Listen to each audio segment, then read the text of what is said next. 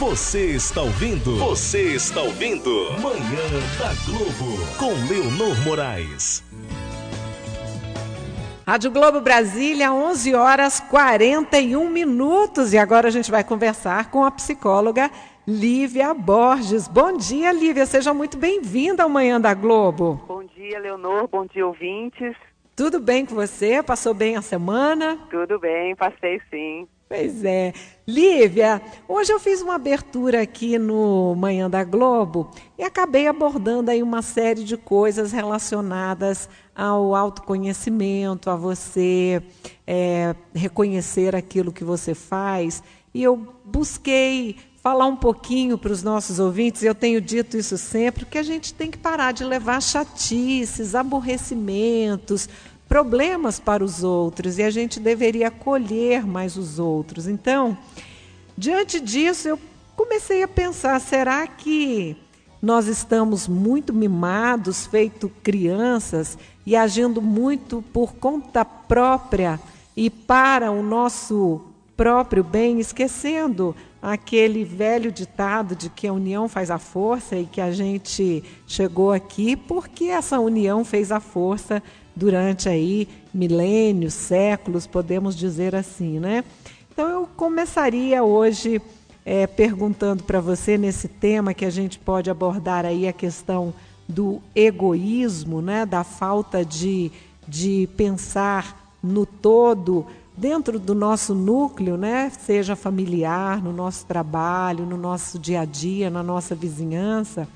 A gente está muito mimado, muito egoísta aqui no Brasil, Lívia Borges? É um tema interessante. De fato, quando você fala da questão desse mimo, né, seria aquele mimo inadequado, o, o aquilo que, que mantém a pessoa infantilizada, ou a pessoa que realmente não quer amadurecer e quer manter aquilo que era próprio da infância que deixava você pensando só em você, querendo tudo para você e se apropriando das, das pessoas e do próprio ambiente como algo somente seu, que na infância, até uma certa idade, é até natural, que faz parte até do, do desenvolvimento dela, mas a gente precisa sair disso, porque se a gente não sai disso, ou vamos até imaginar, para a sobrevivência né, de uma sociedade, ou sobrevivência de uma espécie, se você não sai disso, não tem como ter coesão social, não tem como ter uma ligação familiar, não tem como realmente uma sociedade sobreviver sem você expandir essa, essas fronteiras do egoísmo para algo que, que inclua né, outras pessoas que tenham uma consciência maior, mais ampla, né, coletiva. Isso é interessante porque você vê essa reflexão tanto na sociologia quanto na psicologia, a neurociência co é, comprovando que o nosso corpo realmente ele reage de uma maneira favorável quando você é cooperativo com outras pessoas, né? Então você vai vai desenvolvendo isso que isso é um ganho para todos, né?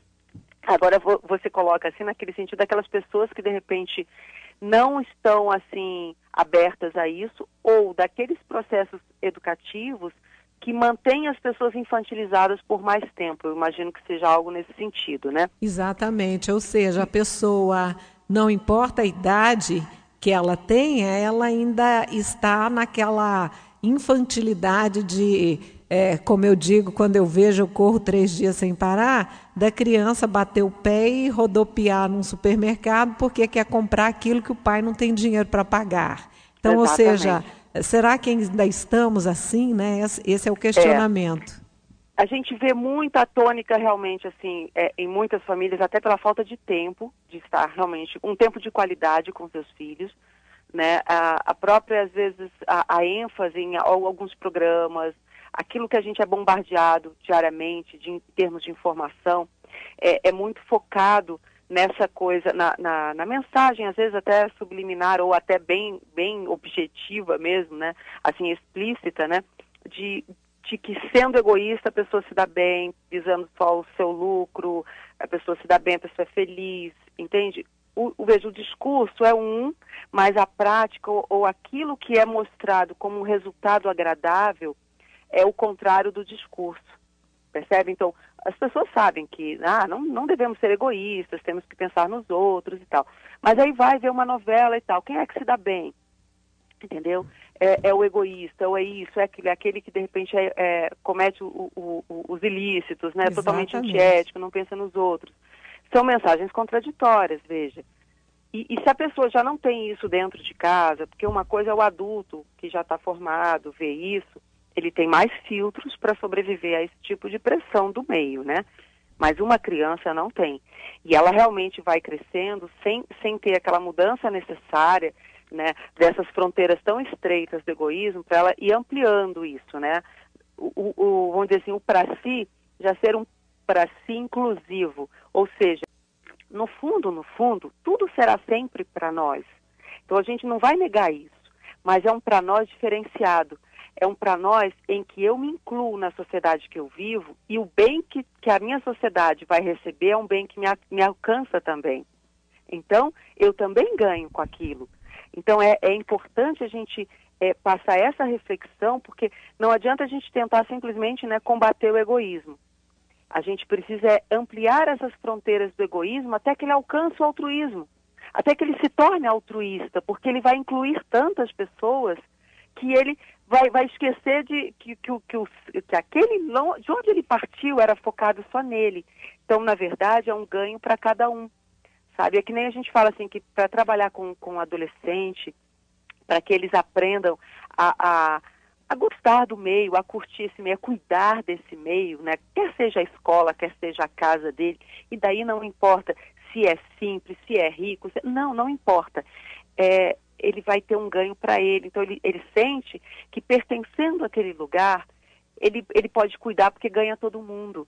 Agora, quando ele não se sente pertencente, ele se opõe àquela família, ele se opõe àquela escola, ele se opõe àquela sociedade.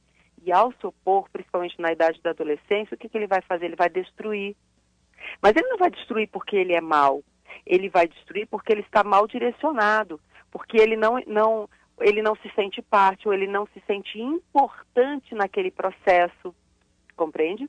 Entendo. Então isso, mas isso tudo precisa também partir de dentro de casa, ter uma linha na escola e ter ações do governo para fazer, para dar sustentação a, a, esse tipo de postura. Agora, quando as ações são extremamente contrárias, ou seja, existe uma propaganda que fala X, mas o próprio Estado faz o oposto, quer dizer, através de seus governantes fazem o oposto, né? E, e, e o pior, e nada acontece, que é essa a, a, aquilo que chega para a população é isso. Não, e nada acontece.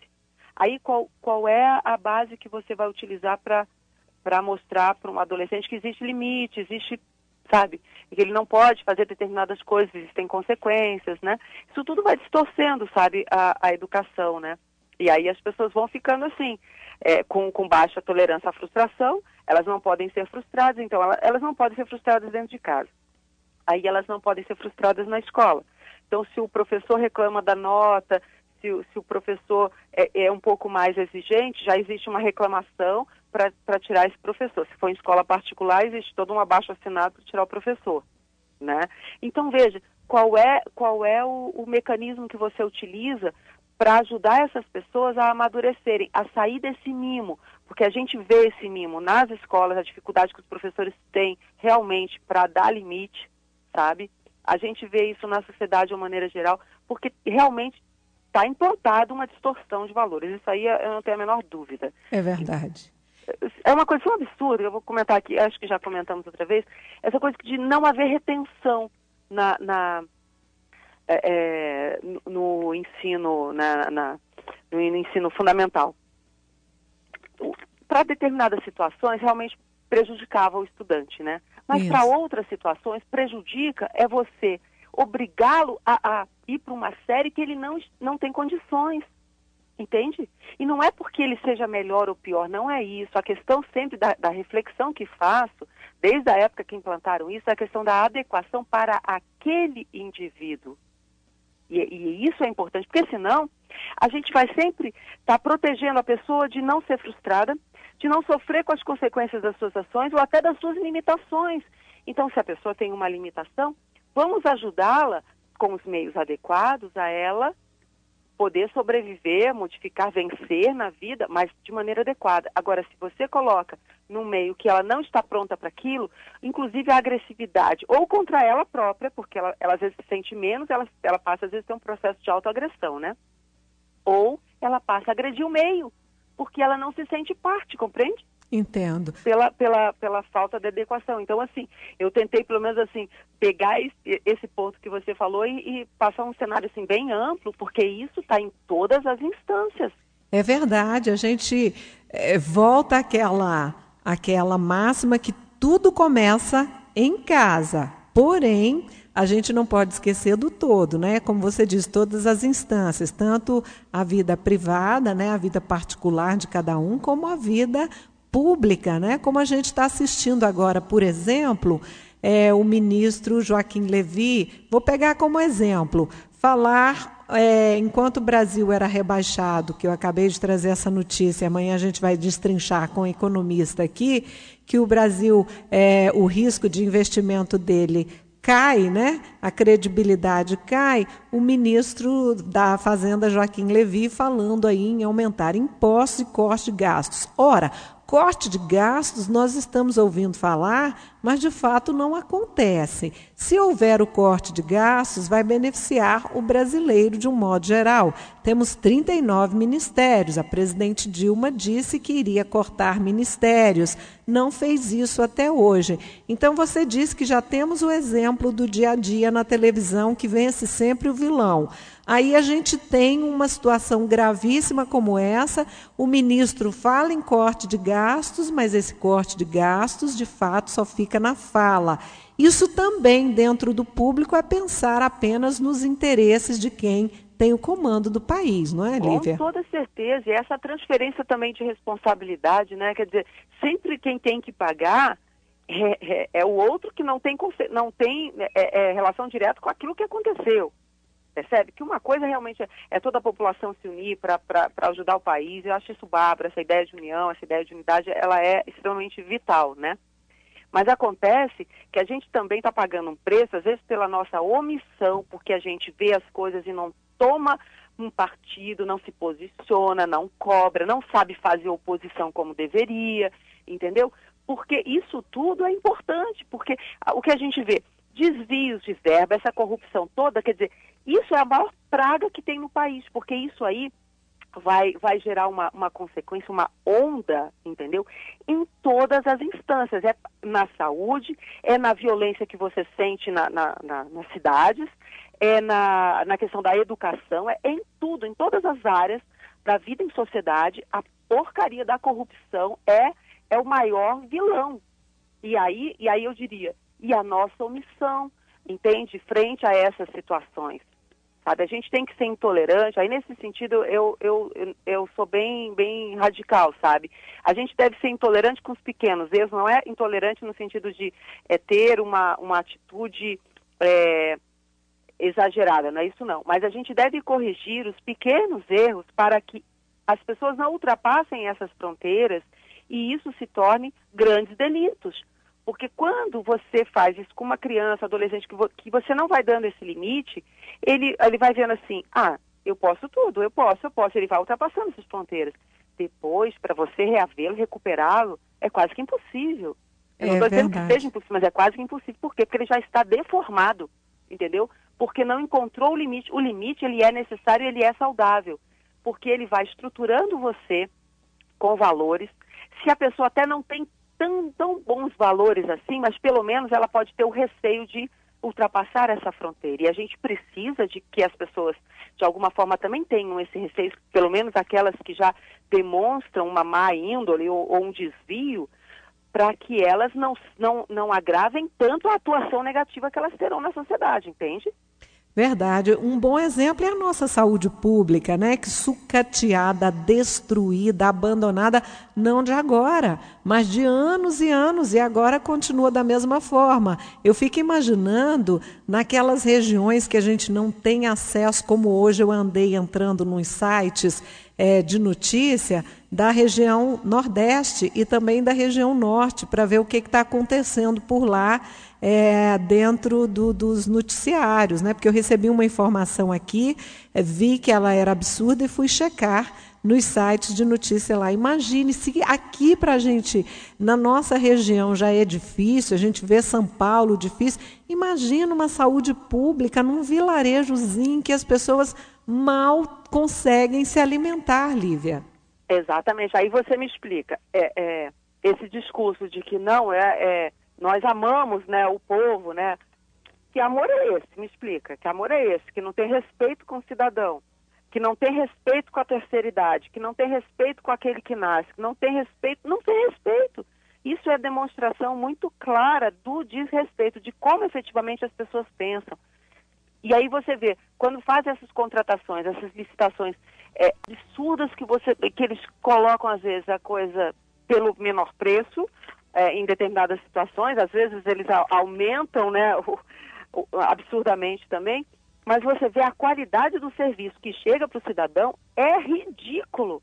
É ridículo com a tecnologia. Olha, com a tecnologia que nós já temos, com o conhecimento científico que nós temos e que nós produzimos e que nós exportamos, não tem sentido a gente ter determinados é, é, é serviços com essa baixa qualidade. Não tem sentido. Então você vê, são pessoas que estão. E aí eu não falo só de governantes, não, porque eu falo das pessoas que também prestam serviço para o governo. Percebe? Então você vê a qualidade da formação que estamos dando para o nosso povo é que também está gerando esse tipo de gente, esse tipo de postura, né, de comportamento. Exatamente. Esse egoísmo que eu quis buscar hoje é exatamente esse, tanto do público quanto do privado. Veja você um exemplo pequeno, porém grandioso, porque trata-se de vida, e quando se fala de uma vida é grandioso, que é o maior bem que a pessoa pode ter, né? Ontem um colega meu me contou que a cunhada dele, grávida, já na hora de dar à luz, não conseguiu em Lusiânia, veio para Brasília, foi mandada de volta, tiveram que pagar o parto particular, juntando um tanto daqui, um tanto dali, para ela não ter o um neném no meio da rua. É um absurdo, né? É um absurdo. E eu fiquei pensando o sofrimento dessa grávida, né, dessa gestante, nesse trabalho de parto e, e nessa situação de, de, de dificuldade dentro de um carro daqui para ali, com congestionamento, e vai, não é atendido e manda para cá, e para cá manda para lá. Gente, o que, que é isso? Que egoísmo é esse de quem tem nas mãos a caneta para direcionar os nossos impostos para que tenhamos a contrapartida dos serviços de qualidade no Brasil. Falou-se tanto do padrão FIFA, cadê esse padrão FIFA? A, presidente Dilma falou tanto que tudo seria padrão FIFA e olha onde nós paramos. É, é padrão fachada, né? É, é padrão fachada. É isso que é, que é triste, é decepcionante. Então, assim, por mais que a gente saiba que existem algumas, algumas áreas na sociedade, pessoas realmente que fazem, determinadas organizações que realmente trabalham em prol é, é, do ser humano, que tem, que realmente valoriza os direitos e que fazem, entendeu, essa, esse trabalho até de conscientização de direitos e deveres, porque a cidadania é isso, né? A gente não pode esquecer um lado, né? É, mas a gente vê assim que a gente ainda precisa aprender bastante, a gente ainda precisa se posicionar bastante. E isso é todo dia, não é um, não é um, um, um trabalho que você começa aqui e termina. Não, é, é o trabalho de uma vida inteira. Porque você tem, cada um de nós, né, tem uma relação com diferentes gerações. Né? É então, né, o nosso, a nossa influência ela, ela não fica só entre os nossos, ela a gente influencia todas as pessoas que a gente convive. É a nossa marca que a gente vai deixando em todos os lugares, né? Isso são mensagens também que a gente está informando para as pessoas. É verdade. Bom, o nosso tempo está avançando e a gente falaria com você muito mais, mas a gente tem que respeitar o seu tempo. Esse é um assunto bastante amplo, podemos falar sobre ele várias vezes, né, Lívia? Com certeza. E eu pensei quando eu, eu imaginei esse tema, há muitos anos atrás eu li um livro e no livro trazia um trecho que eu defini o que era o egoísmo. Eu achava que o egoísmo era algo muito diferente. Aí o texto é o seguinte, vou contar rapidinho. Um rapaz que morava na zona rural de uma determinada região do país, que eu não me lembro mais, que eu li o livro há muito tempo. Ele vivia numa pequena propriedade do pai dele, onde tinha horta, onde tinha plantação, onde eles tinham a galinha, onde eles tinham os ovos, onde eles tinham o leite, tinha a vaquinha, pouca coisa, mas ali eles sobreviviam com a venda daquilo que eles produziam e tinham como se alimentar. O rapaz, enfim, queria estudar, era a década de 40 aqui no Brasil, década de 50, desculpa, aqui no Brasil. Aí ele foi para São Paulo. Chegando em São Paulo, ele conseguiu um emprego, ele muito estudioso, estudava à noite, à luz de velas, porque não tinha como sobreviver. E ele foi uma pessoa que fez a diferença. Ele seguiu os seus direitos e, não, ele preservou os seus direitos, mas ele sabia dos seus deveres como empregado, porque ele tinha um contrato de trabalho, ele tinha essa consciência. Então, ele foi crescendo, crescendo, crescendo, até que o dono da empresa, um grande empresário de São Paulo, viu a qualidade daquele funcionário e deu a ele a chance ali de poder crescer dentro da empresa e ele ter condições de estudar à noite com decência. Até que um dia houve uma festa na casa do patrão e ele foi convidado. Então, tudo que ele ganhava, ele tirava um pouquinho para estudar, um pouquinho para se alimentar e mandava o resto para os pais. Aí ele não tinha como ir a essa festa, porque ele não tinha roupa adequada, que no caso, a festa, imagina, de um grande empresário em São Paulo, na década de 50, teria que ser um terno, né, no mínimo. Uhum. Então, um amigo dele diz para ele o seguinte: Fulano, eu acho que você deveria comprar o terno, porque o seu pai e a sua mãe estão lá na fazendinha deles, na pequena propriedade, eles têm lá alface, os legumes, o leite, o ovo. E se você deixar de mandar essa quantidade, essa quantia que você poderia comprar o terno, não vai modificar a vida deles, porém pode abrir portas para você. Ouvindo o conselho do amigo, ele ficou ainda alguns dias pensando nisso e comprou o terno e foi à festa. Chegando na festa, ele conheceu uma moça e foi uma paixão avassaladora à primeira vista. E os dois não sabiam né, quem era quem, e ao, à medida que o tempo foi passando, eles foram se apaixonando e ele era a moça era filha do dono da empresa o dono da empresa poderia rejeitar esse casamento pela origem pobre e humilde do jovem.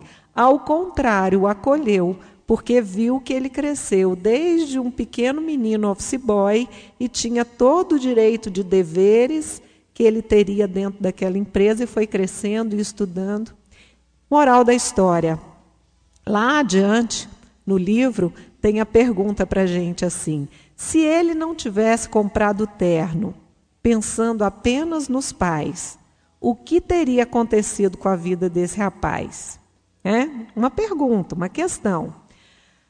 É uma reflex... Pode falar. É uma reflexão profunda, né? Uma reflexão profunda. Lá adiante, o rapaz vai passar férias na fazendinha do pai. Chegando lá, o pai e a mãe pegam um pacote de dinheiro que ele enviava todos os meses, eles juntaram, guardaram e devolveram para o filho. E disseram: Filho, esse dinheiro é seu, porque nós estamos felizes aqui, nós estamos bem, e esse dinheiro é fruto do seu esforço para você. Nossa vida não vai mudar, nós estamos bem e felizes e ainda estamos sobrevivendo bem de acordo com a nossa vida simples e humilde, mas está tudo bem. Mas você precisa crescer, então estamos devolvendo de volta. Então, lá adiante no livro, vem a resposta da pergunta: a atitude dele foi egoísta ou não?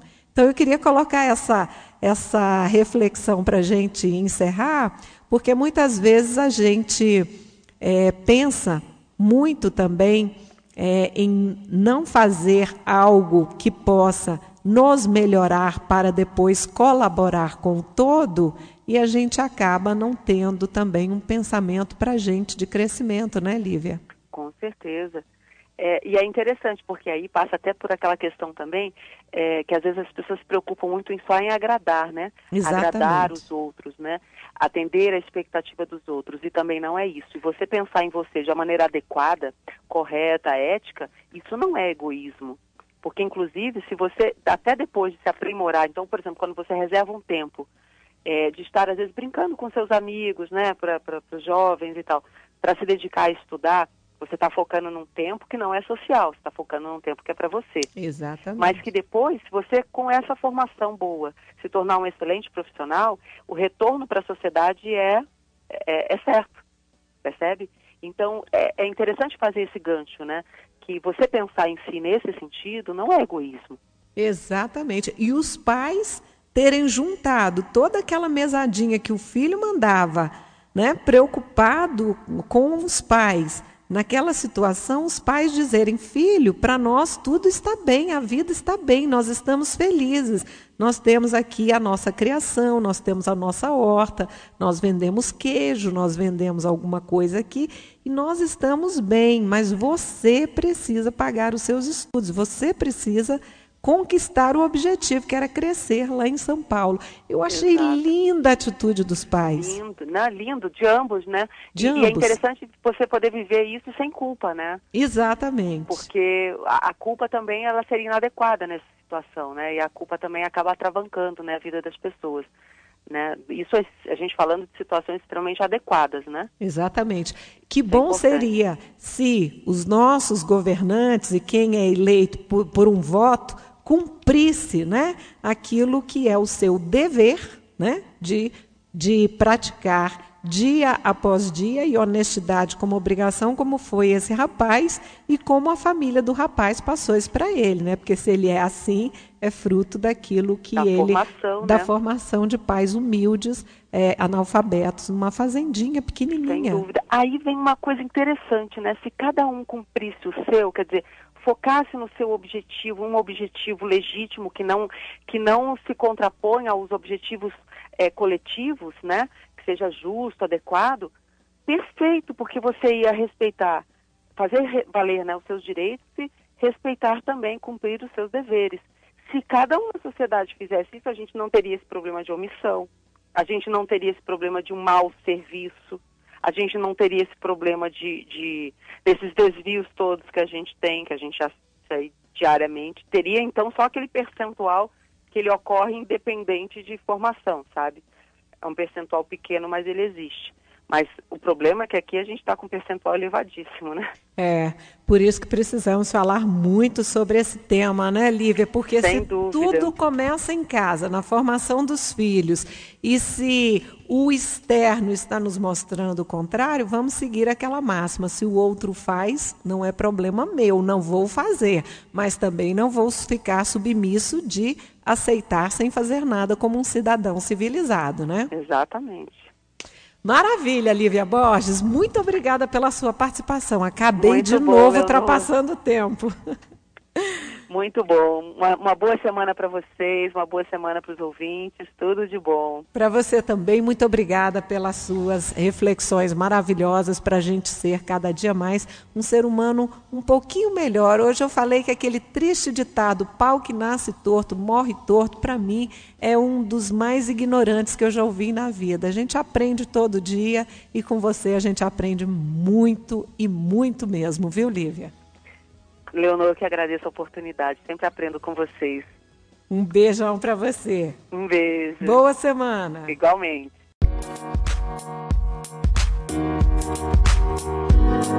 Música